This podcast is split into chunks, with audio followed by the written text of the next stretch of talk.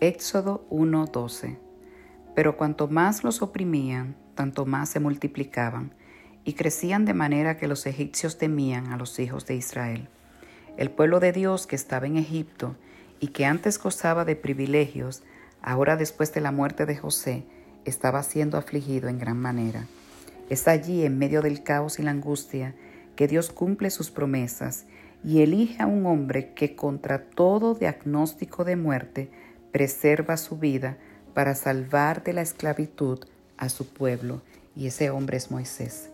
Cuando Dios le llama a Moisés en un encuentro sobrenatural con su presencia, en medio de unos arbustos que ardían en llamas, Moisés le responde, ¿quién soy yo para que vaya?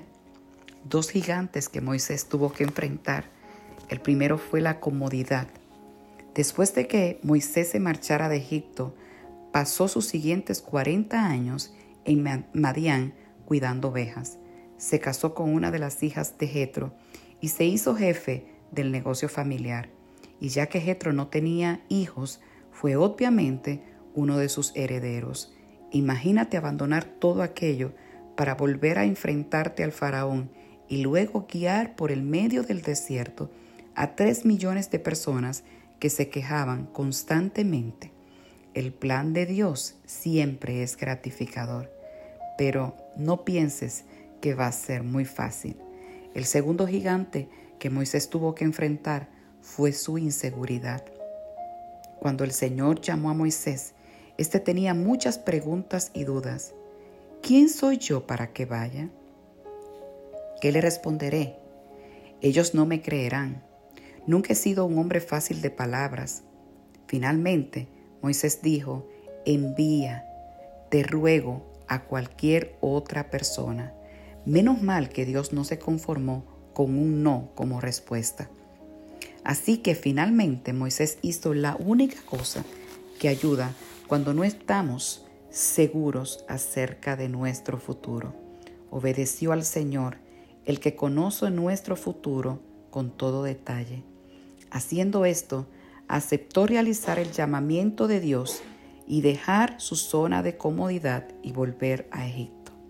Gracias a esto, los hijos de Israel fueron librados de la mano del faraón. Moisés fue la respuesta al clamor de los hijos de Dios que clamaban día y noche por una libertad. Éxodo 3:7 dice así, Bien he visto la aflicción de mi pueblo que está en Egipto, y he oído su clamor a causa de sus exactores, pues he conocido sus angustias.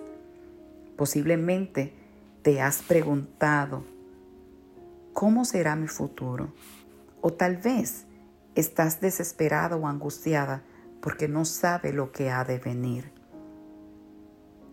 Quiero decirte en este día que Dios escucha tu oración y que así como el clamor de los hijos de Dios subieron al cielo, el Señor escuchó y envió un Moisés, envió una respuesta.